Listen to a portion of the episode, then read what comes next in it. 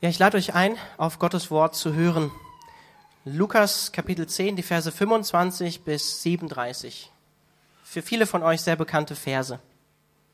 Ich lese aus der Schlachterübersetzung.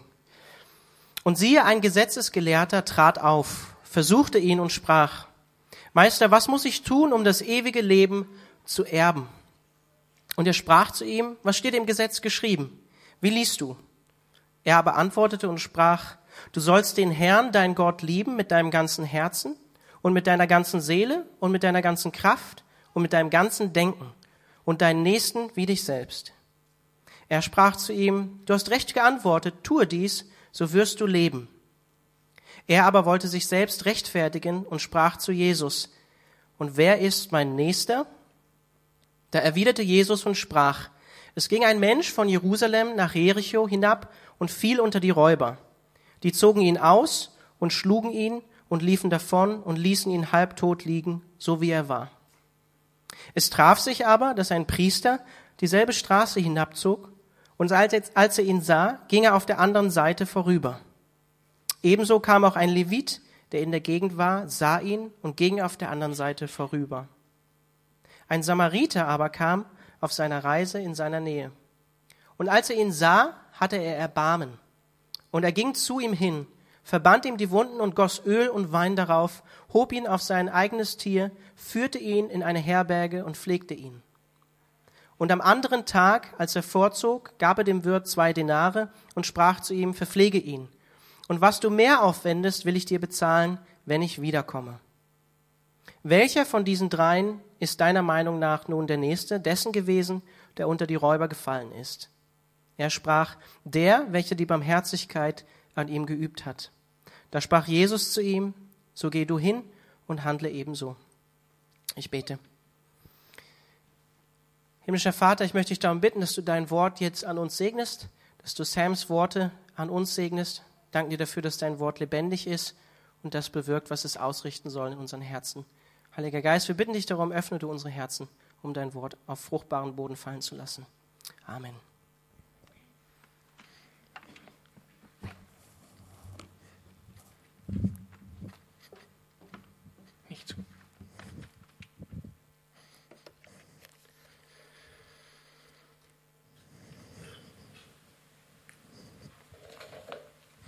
Ja, auch ich äh, würde gerne mit euch beten zum Anfang. Lass uns beten. Ja, wenn wir diesen Text hören, für die meisten von uns hören wir einen Text, den wir schon sehr gut kennen, den wir schon öfters gehört haben.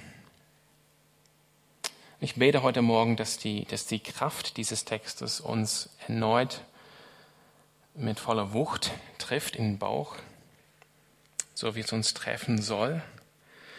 Wenn wir diesen Text hören, Herr, so ist es klar, der Samariter ist ein ganz anderer Art Mensch.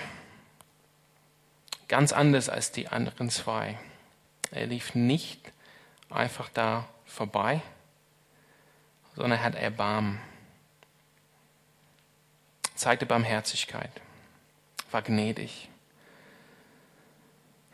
Und Herr, du, du siehst, wenn ich diesen Text höre, diese Woche in der Vorbereitung, auch heute Morgen beim Vorlesen gerade eben, so ist es für mich klar, ich, ich muss anders sein.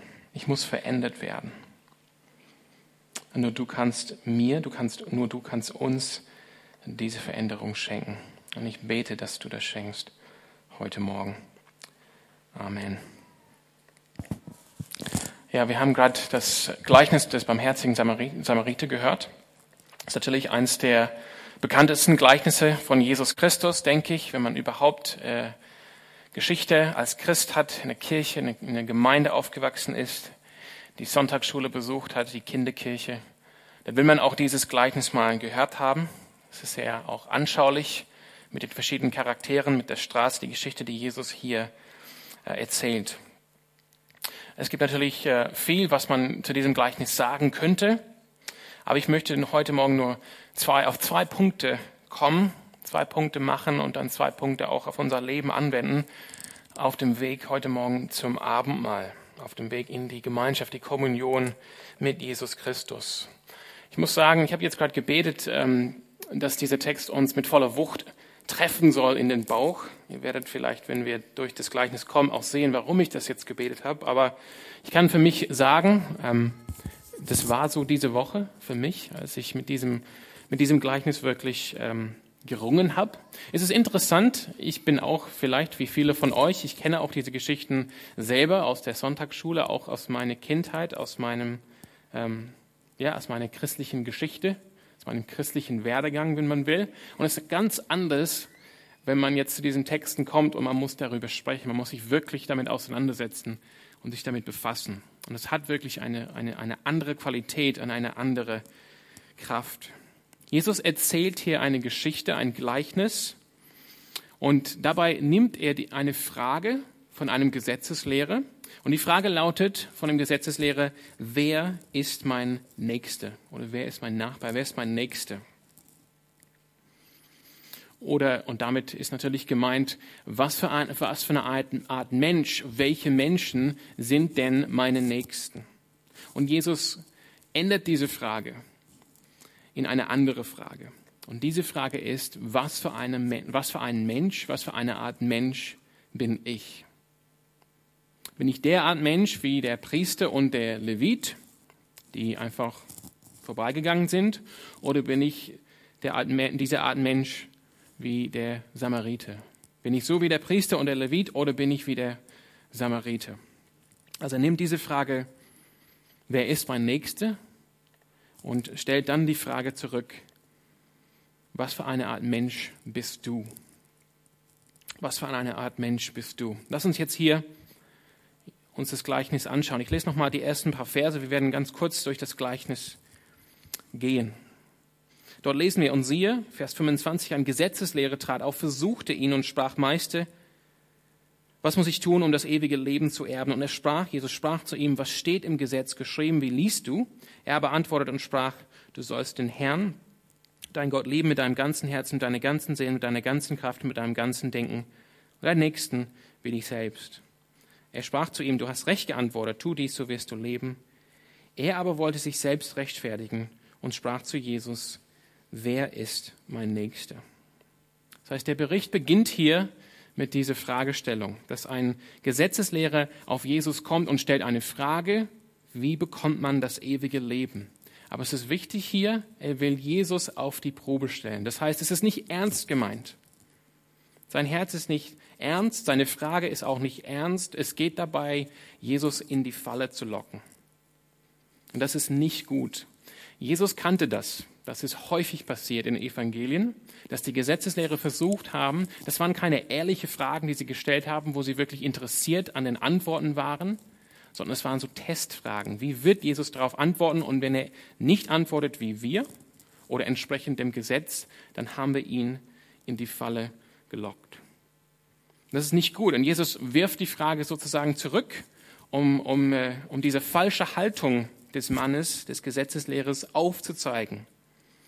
Und er, und er fragt ihn ja, was steht denn im Gesetz? Was steht denn im Gesetz? Und die Antwort von diesem Gesetzeslehrer zeigt, er wusste schon, er kannte schon die Antwort. Es ging ihm nicht wirklich darum, die Antwort rauszufinden.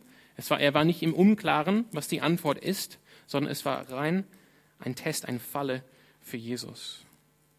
Aber Jesus bestätigt seine Antwort. In dem Fall ist es eine gute und ist es eine richtige Antwort. Liebe für Gott muss, muss sichtbar sein in Liebe für unseren Nächsten. Liebe für Gott muss sichtbar sein in unserer Liebe für unseren Nächsten, für unseren Mitmenschen. Und Johannes, der Apostel Johannes, nimmt sehr viel Zeit und geht darauf ein in seinem ersten Johannesbrief. Er macht es ganz deutlich, wer seinen Bruder hasst, der ist ein Lügner, wenn er sagt, dass er Gott liebt oder dass er an Gott glaubt. Denn wenn er seinen Bruder hasst, kann er, wenn er seinen Bruder hasst, den er sieht, dann kann er nicht Gott lieben, den er nicht sieht. Wenn du behauptest, dass du an Gott glaubst, du aber deinen Nächsten hast, dann hast du ein Problem. Dann hast du ein Problem. Also Jesus zeigt, er, er wusste schon der, die Antwort. Und jetzt merkt er, dass er, ähm, dass er herausgefunden ist, dass es, dass es klar ist, dass es keine ehrliche Frage war, dass es keine ehrliche Suche ist nach Weisheit oder nach Lehre von Jesus. Und jetzt will er sich rechtfertigen. Er will, dass er gut dasteht. Er will sich eine Ausrede geben, warum er denn diese Frage doch gestellt hat. Und so fragt er, wer ist mein Nächster? Wer ist mein Nächster? Im Prinzip sagt er hier, okay, Jesus, das Gesetz, das im Gesetz steht es so, du, du sagst das auch, aber was bedeutet das wirklich? Wer ist wirklich mein Nächster? In anderen Worten will er sagen, für wen muss ich denn überhaupt eine gewisse Verantwortung übernehmen? Wenn es heißt, liebe deinen Nächsten wie dich selbst, wen muss ich jetzt eigentlich lieben? Und die Frage ist natürlich dann mit dem Ziel, wenn es bestimmte Leute gibt, für die ich Verantwortung zu nehmen habe oder die ich lieben muss als meine Nächste, dann wo ist die Grenze? Welche Menschen muss ich nicht lieben? Für welche Menschen muss ich keine Verantwortung übernehmen? Das heißt, diese Frage ist wirklich ein Versuch von diesem Mann, sein Gehorsam letztendlich dem Gebot gegenüber, liebe deinen Nächsten wie dich selbst, einzugrenzen, zu limitieren, zu begrenzen. Und er hofft darauf, dass Jesus ihn dabei unterstützen wird.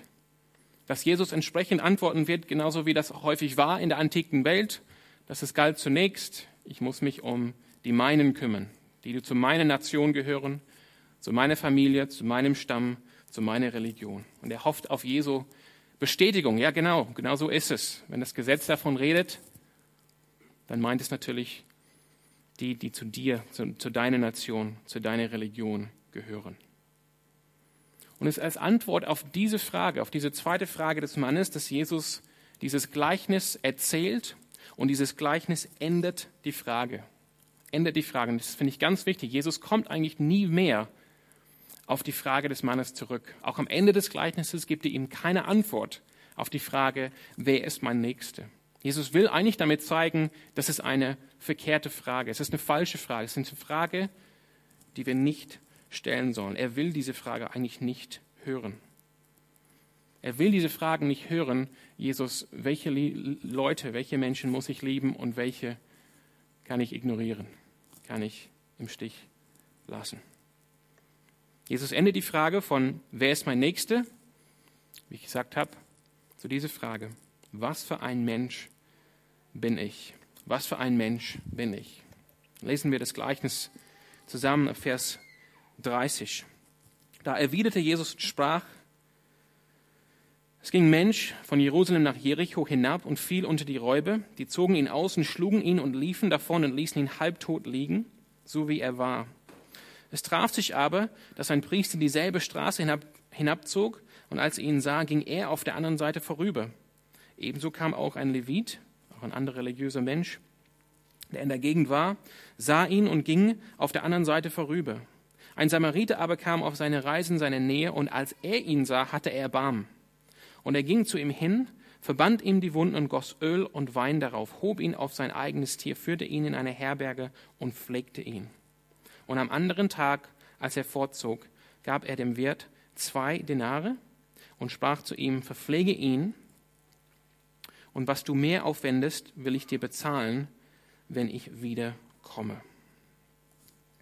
Also Jesus gibt uns hier den, den Schauplatz für dieses Gleichnis. Ein Mann nimmt die Straße von Jerusalem, also hoch auf den Berg, bis hinunter nach Jericho im Tal, im Jordantal.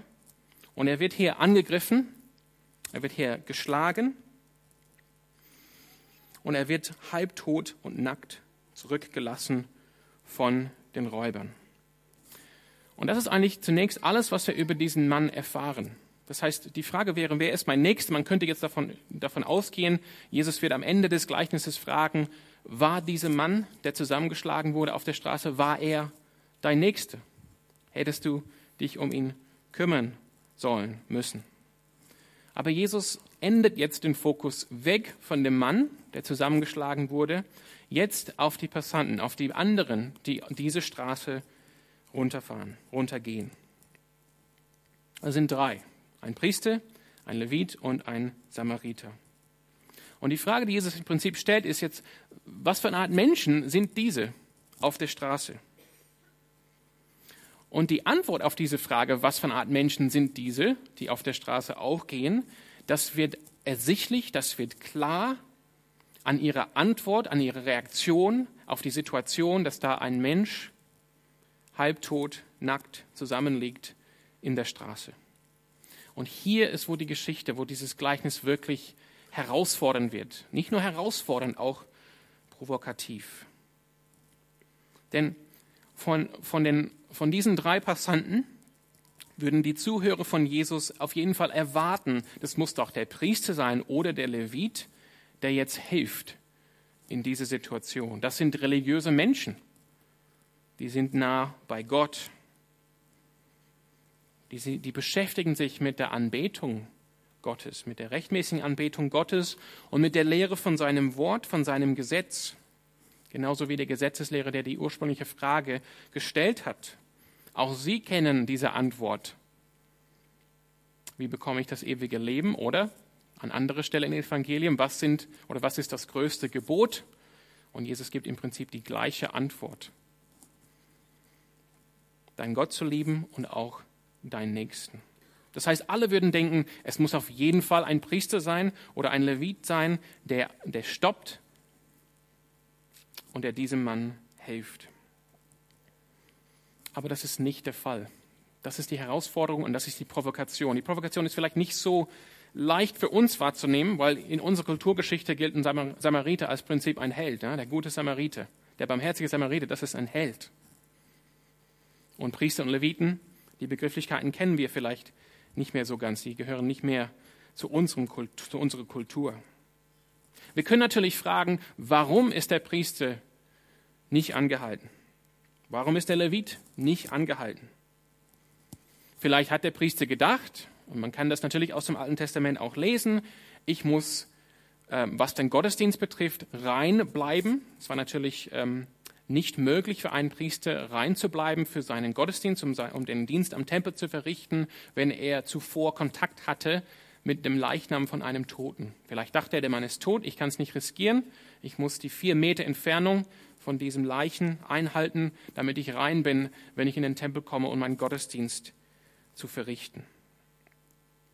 Oder vielleicht hat er Angst, dass die Räuber irgendwo in der Gegend noch lauern und wenn er darüber geht, um Hilfe zu leisten, werden, wird auch er angegriffen, zusammengeschlagen und ausgeraubt. Und ich finde es ganz wichtig an, an dieser Stelle, wenn wir das erlauben, dass Angst über unsere Handlung herrscht, dann werden wir eigentlich gelähmt und können Gott nicht dienen. Wenn wir das erlauben, dass die Angst unsere Handlung beherrscht, dann werden wir gelähmt und können Gott nicht dienen. Vielleicht hat der Priester gedacht, es kann doch, es kann doch ein anderer hier irgendwas tun, es kann doch ein anderer helfen. Vielleicht hat er hinter sich geschaut und gesehen, ah, da kommt ein Levit, der kommt hinter mir, er kann, er kann halten, ich muss nicht halten, der, er kann sich drum kümmern. Die Leviten waren eigentlich die Helfer für die Priester. Vielleicht kam da der Levit dann an und gesagt hat, weil der Priester hat nichts gemacht, dann muss ich auch nichts machen. Ich, und ich kenne das auch bei mir selbst, und ich hoffe, du erkennst das auch bei dir, denn das ist auch ehrlich. Wir können häufig, oft jemanden finden, auf den wir deuten können und sagen, das ist, schau mal, wie er oder wie sie das macht oder nicht macht. Darum mache ich es auch nicht. Oder darum mache ich es auch. Aber es ist interessant, in der Schrift oder auch von Jesus Christus ist, es genauso verkehrt, nicht zu handeln, wenn wir sollen, als das zu tun, was wir nicht tun sollen. Wir hatten auch am Anfang des Gottesdienstes ein Sündenbekenntnis. Und in den klassischen Sündenbekenntnissen der, der Kirche wird natürlich gebetet, dass Gott uns vergibt, für was wir getan haben, was falsch ist, was gegen seinen Willen, gegen sein Wort gerichtet ist. Aber es wird natürlich auch dafür gebetet, dass Gott uns vergibt, wo wir es unterlassen haben, nach seinem Wort und nach seinem Willen zu handeln, wo wir wissen, was richtig ist und was gerecht ist. Das heißt, wir können hier spekulieren, warum die, der Priester und der Levit nicht angehalten haben, aber ich finde es wichtig zu sagen, das ist, das ist eigentlich überhaupt nicht der Punkt, den Jesus hier machen will. Es wäre falsch, wenn wir denken, das ist der Hauptpunkt dieses Gleichnisses, ist zu spekulieren, warum haben die religiösen Leute nicht, sind die nicht angehalten, warum haben sie nicht geholfen. Sondern der Schlüssel kommt, wenn wir zu dem Samariter kommen. Und wenn Jesus zu dem Samariter kommt, wenn er erwähnt zum ersten Mal bei, seine, bei seinen ersten Zuhörern, dass, es, dass ein Samariter auch unterwegs ist, dann können wir davon ausgehen, die Zuhörer hätten gedacht, also von, von diesem wird überhaupt keine Hilfe kommen. Denn der Samariter damals war natürlich der Feind. Es gab eine Feindseligkeit zwischen Juden und Samariter, die ging 600, 700 Jahre in die Geschichte zurück. Es gab schon Auseinandersetzungen, auch Krieg zwischen Samariter und Juden.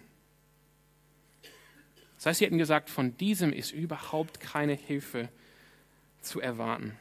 Aber wie das so häufig ist bei den Gleichnissen von Jesus Christus, deshalb sollen die uns auch mit dieser Wucht treffen, ist es der Samariter, der Feind, der eigentlich der Nächste ist für diesen Mann. Jesus hat natürlich die Frage verändert. Wer ist mein Nächster? Auf diese Frage geht er eigentlich so nicht ein, sondern was für eine Art Mensch bin ich? Und der Schlüssel ist hier in Vers 33. Ein Samariter aber kam auf seine Reise in seine Nähe, also in die Nähe von dem zusammengeschlagenen Mann. Und als er ihn sah, hatte er Erbarmen. Das ist der Schlüssel zu diesem Gleichnis. Die ersten zwei gingen vorüber und hatten kein Erbarmen, keine Barmherzigkeit, keine, keine Gnade. Der Samariter war eine andere Art Mensch. Er hatte Erbarmen. Und das heißt, äh, im Griechischen Erbarmen haben heißt eigentlich, du, du spürst das hier in deinem Bauch. Du spürst das hier in deinem Bauch. Du läufst an die Situation vorbei und du merkst, ich kann nicht einfach weitergehen. Die ganze Körper, der ganze Körper reagiert, ich kann nicht weitergehen. Das ist, das ist ein bisschen so der, das, den Geschmack von diesem Wort, was dahinter steckt im Griechischen für Erbarmen haben, barmherzig sein, gnädig sein. Das ist das gleiche Wort, was verwendet wird von Jesus Christus, als er die Menschen sieht im Johannesevangelium am Ufer des Sees und er hatte Erbarmen und sah die Menschen an, die Volksmenge und hat, hat in sich ähm, und, hat, und hat dann gedacht, das sind wie Schafe ohne einen Hirten. Er hatte Erbarmen mit ihnen. Das ist das gleiche Wort. Das, das Wort beschreibt, wie Gott auch Erbarmen mit uns hat, wenn er uns sieht in unsere Sünde. Der Samariter war anders, weil er Erbarmen hatte. Ab Vers 36, welche von diesen dreien ist deiner Meinung nach nun der nächste dessen gewesen, der unter die Räube gefallen ist? Er sprach, der, welcher die Barmherzigkeit an ihm geübt hat. Da sprach Jesus zu ihm, so geh du hin und handle ebenso. Also die Frage, die Jesus am Ende des Gleichnisses gestellt hat, war nicht, war der Zusammengeschlagene dein Nächste oder ein Nächste für dich? Er war das, auf jeden Fall. Aber das ist nicht die Frage, die Jesus stellt, sondern er stellt diese Frage. Welche von den dreien, von den Passanten, ist deiner Meinung nach nun der Nächste dessen gewesen oder geworden, der unter die Räube gefallen ist? Und jetzt wird das auch, jetzt wird dieser Schlüssel, diesen, diesen Kern des Gleichnisses wiederholt. Der Gesetzeslehrer, er kann sich, er kann das nicht über die Lippen bringen, zu sagen, der Samariter, der Feind, der war das. Das kann er nicht. Er ist nicht so weit, er schafft es nicht. Und er muss ihn, er muss diesen Mann umschreiben. Er muss ein anderes Merkmal finden an diesem Mann, womit er ihn beschreiben kann. Und er sagt eigentlich, was für eine Art Mensch, was für eine Art Mann diese war. Er sprach, der Mann, also der Gesetzeslehrer sprach, der, welche die Barmherzigkeit an ihm geübt hat. Gleiches Wort. Der, der als er vorbeikam, getroffen war in seinem Bauch, nicht weitergehen konnte, konnte nicht einfach diese Situation zusehen und nichts machen, sondern zeigte Erbarmen, war barmherzig. Und was sagt Jesus dann zu diesem Gesetzeslehrer? Da sprach Jesus zu ihm, so geh du hin und handle ebenso. Ebenso wie der Samariter, ebenso wie der, der Barmherzigkeit zeigte. Das heißt, der erste Punkt ist Erbarmen, Barmherzigkeit. Der Samariter war die Art Mensch, die barmherzig war. Und Jesus sagte diesem Gesetzeslehre, du sollst hingehen und ebenso oder genauso handeln. Du sollst das Gleiche machen. Geh und werde in gewisser Weise ein neuer Mensch, eine neue Art Mensch. Ein Mensch, der Erbarmen hat. Ein barmherziger Mensch. Und was für Erbarmen ist das? Ich finde, Jesus erzählt diese Gleichnisse. Wir wissen nicht, ob er sich das zuvor überlegt hatte, ob er sozusagen so eine Sammlung hatte in seiner Tasche, so Gleichnisse, für jeden Anlass, oder ob er wirklich in dem Moment diese Einzelheiten ähm, sich überlegt hat, um seine Geschichte zu schmücken. Aber was für Barmherzigkeit ist das hier? Ein Samariter aber kam auf seine Reise in seine Nähe, und als er ihn sah, hatte er Barm. Er ging zu ihm hin, verband ihm die Wunden und goss Öl und Wein darauf. Teure Sachen. Hob ihn auf sein eigenes Tier, führte ihn in eine Herberge und pflegte ihn. Und am anderen Tag, als er fortzog, gab er dem Wirt zwei Denare. Ein Denar war ein Tageslohn. Also ich denke, wir reden von vielleicht 300 Euro und sprach zu ihm, verpflege ihn, und was du mehr aufwendest, will ich dir bezahlen, wenn ich wieder komme. Ich finde das, ich finde das wahnsinnig. Wenn man überlegt, was das, was das wirklich für Erbarmen ist, was das auch kostet.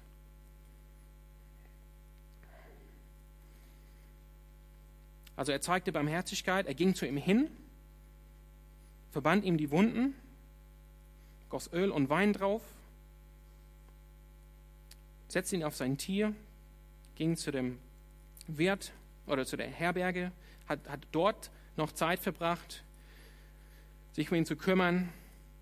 Am nächsten Tag, also er, er bleibt eine nach, am nächsten Tag gibt er dann ziemlich viel Geld dem Wirt und sagt, hey, das sollst du nehmen, um dich weiter um ihn zu kümmern.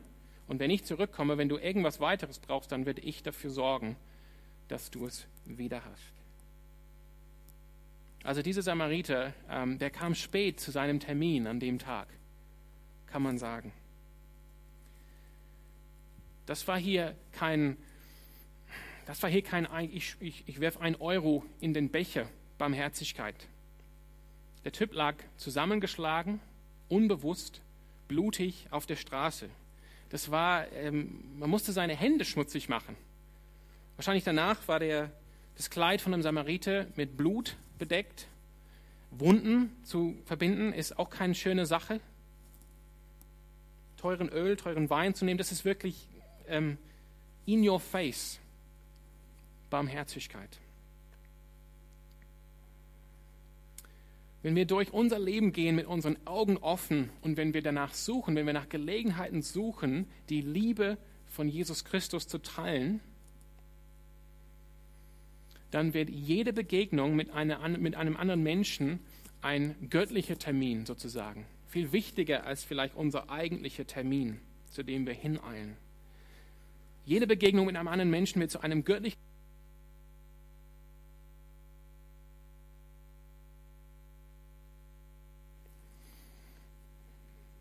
Jetzt ist wieder da. Eine Gelegenheit, Gott zu dienen. Das ist also der erste Punkt, Barmherzigkeit. Und wir kommen zum Schluss nochmal kurz darauf hin. Und der zweite Punkt ist das. Warum hat Jesus die, diese Geschichte auf diese Weise erzählt? Was war wirklich in dieser Geschichte, was wirklich seine Zuhörer herausgefordert hat?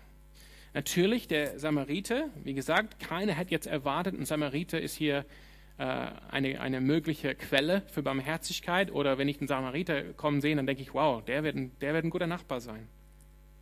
Das ist natürlich herausfordernd, provokativ. Aber es gibt noch was, eine Einzelheit, über die wir jetzt nicht, wo, wo, wo wir noch nicht angehalten sind bis jetzt. Eine Einzelheit, die wirklich am Herz, im Kern dieses Gleichnisses steht, am Herz am Kern dieser Geschichte. Jesus hat hier ein Gleichnis erzählt Und mitten in diesem Gleichnis ist sozusagen ein, ein Rätsel. Und es betrifft hier den Mann, der zusammengeschlagen wurde.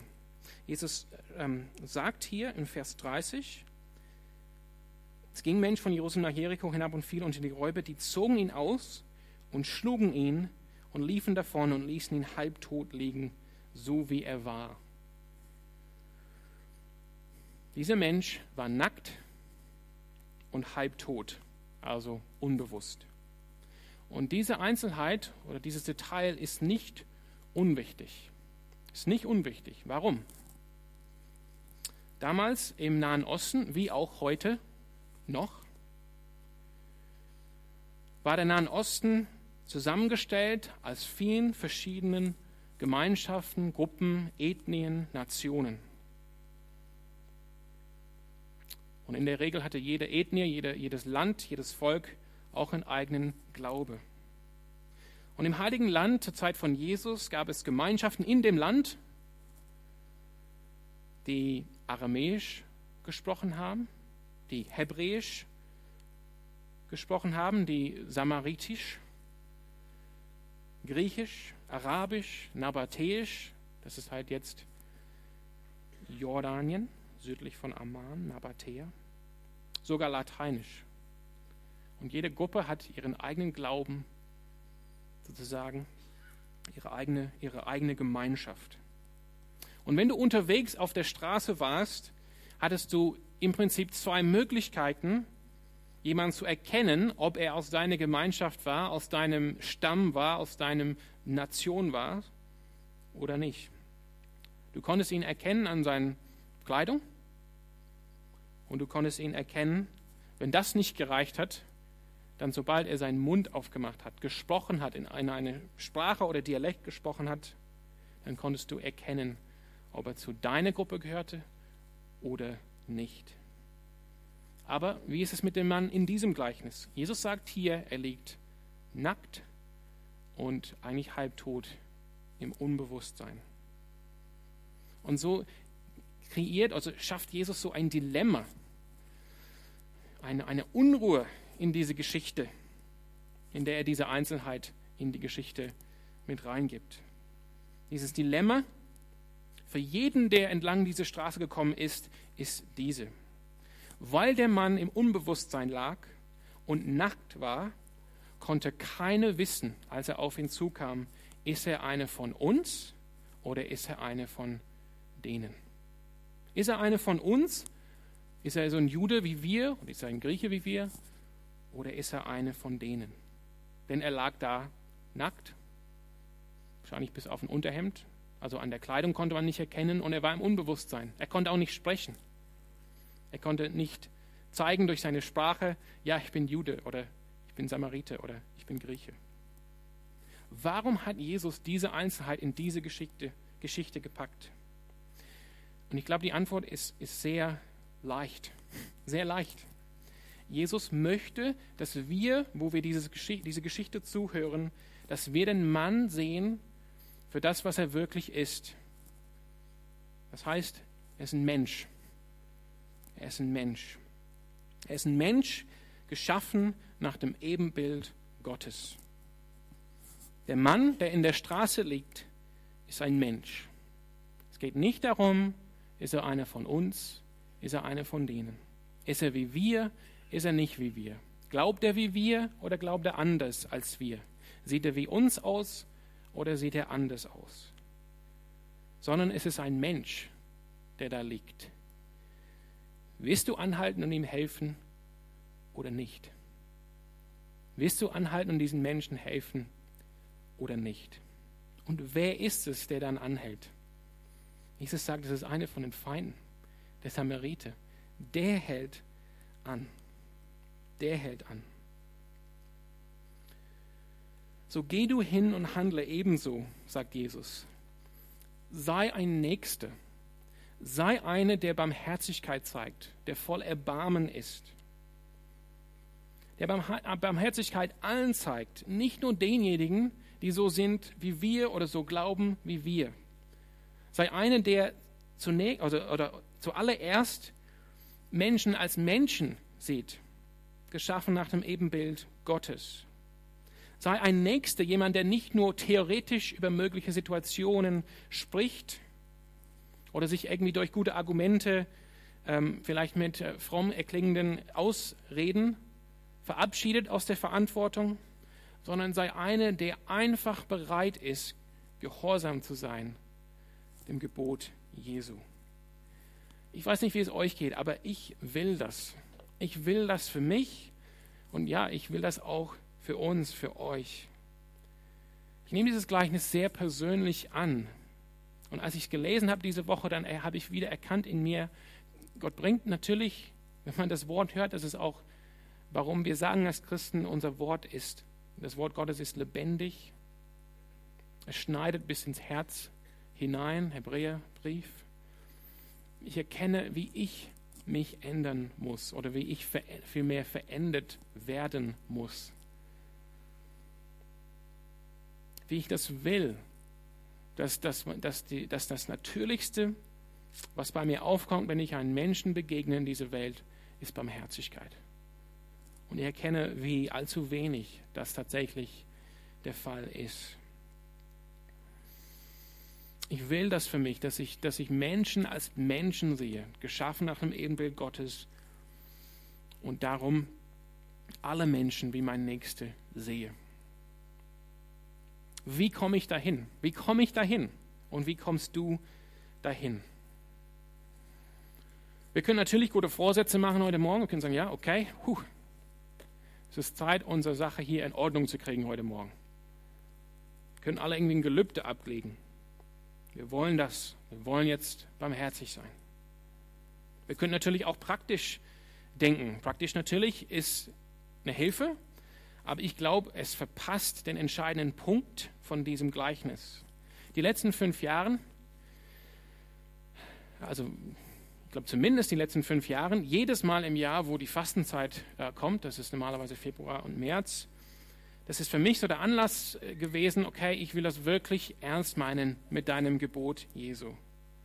Wenn es heißt im Lukas 6 und Vers 30, ich lese das hier kurz vor, es heißt im Lukas 6, Vers 30, Gib aber jedem, der dich bittet,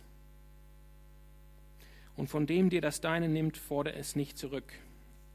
Jedes Jahr denke ich, okay, Jesus, ich will das einfach, ich will das einfach machen.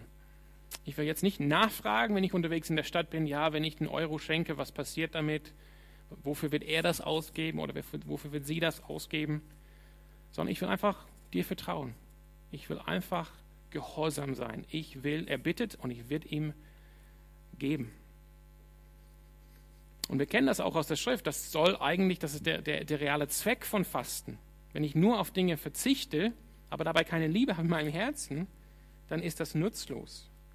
Die Sache von Fasten ist, ich konzentriere mich mehr auf Gott und das, was ich nicht für mich selbst ausgebe, das gebe ich anderen zum Segen.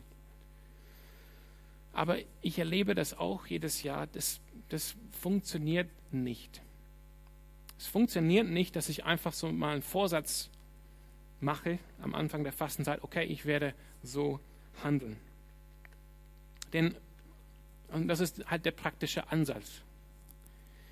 Und warum ist das so? Weil Jesus primär hier in diesem Gleichnis über das Herz spricht, über Haltung, über Liebe. Wir haben das ganz am Anfang gesehen. Wie bekomme ich das ewige Leben? Indem ich mein, den Herrn, meinen Gott, liebe, indem ich meinen Nächsten liebe. Und Liebe kann sich nicht in einen guten Vorsatz gründen. Es ist eine Einstellung, es ist ein, ein Herz. Wenn wir barmherzige Menschen sind, dann müssen wir keine Vorsätze machen. Wenn wir barmherzige Menschen sind, dann wenn wir Menschen sehen, die Bedürfnis haben, die in der Not stecken, dann trifft uns das in den Bauch und wir antworten mit Barmherzigkeit und Liebe. Es geht um die Art Mensch, die ich bin. Und so komme ich zu dem Schluss, dass das Allerpraktischste was wir machen können in Antwort auf dieses Gleichnis, auf diese Geschichte, ist letztendlich Jesus, Christus zu vertrauen, seinen Verheißungen zu vertrauen und zu beten. In diesem Abschnitt des Lukas-Evangeliums ist Jesus, also seit Kapitel 9, Vers 51, Jesus ist auf dem Weg nach Jerusalem. Das passiert auf dem Weg nach Jerusalem. Und Jesus geht nach Jerusalem, um das zu erkaufen für uns am Kreuz, alle Segen des neuen Bundes, einschließlich eines neuen Herzens, einschließlich die Gabe des Heiligen Geistes, dass wir von außen durch Jesus Christus verendet werden. Wir haben es heute Morgen gesungen. Du bist zum Äußersten bereit, hast mich aus Feindes Hand befreit. Und unsere Antwort darauf, Jesus ist der König, der King of our heart, der König unserer Herzen. Er soll der Berg sein, auf dem ich stehe. Er soll die Quelle sein, von der wir trinken. Wir müssen zu ihm, auf ihm stehen und aus seiner Quelle trinken. Das heißt, ich würde sagen, was sollen wir tun? Was will ich tun? Ich will mich beugen vor Gott. Ich will auf die Knie gehen, vielleicht auch auf mein Gesicht. Und ich möchte zu Jesus Christus beten. Zu Jesus Christus, unseren barmherzigen Samariter, der als er uns gesehen hat, als wir nackt und halb tot lagen, weil wir ausgeraubt worden waren durch Satan und Sünde, er hatte Barmherzigkeit. Wir hatten gar nichts anzubieten. Er kam zu uns, er hat, hat nichts von uns verlangt, sondern hat uns geholfen in unserer Not. Er hat uns reingewaschen, unsere Wunden geheilt durch sinnbildlich das Wasser der Taufe.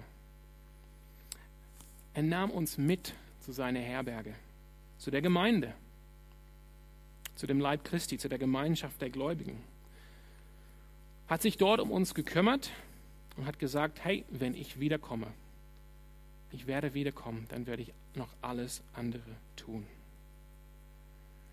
Er ist letztendlich unser barmherziger Samariter, Jesus Christus selbst. Und ich würde sagen, wir müssen zu ihm beten. Herr Jesus, lass, dass solche Texte oder gerade heute Morgen dieser Text des barmherzigen Samariter dass dieser Text mich trifft in meinen Bauch, in mein Herz, auch in meinen Verstand. Verändere du mein hartes Herz. Mach mich zu einer neuen Art Mensch, dass ich nicht mehr so bin wie der Priester oder der Levit, der kein, keine Barmherzigkeit hatten, kein Erbarmen hatten, sondern beginne heute in mir ein neues Werk durch deinen Geist. Schenke mir ein neues Herz. Ich lade euch ein, das auch zu tun, wenn wir jetzt zu Jesus Christus kommen, in der Kommunion, im Abendmahl. Amen.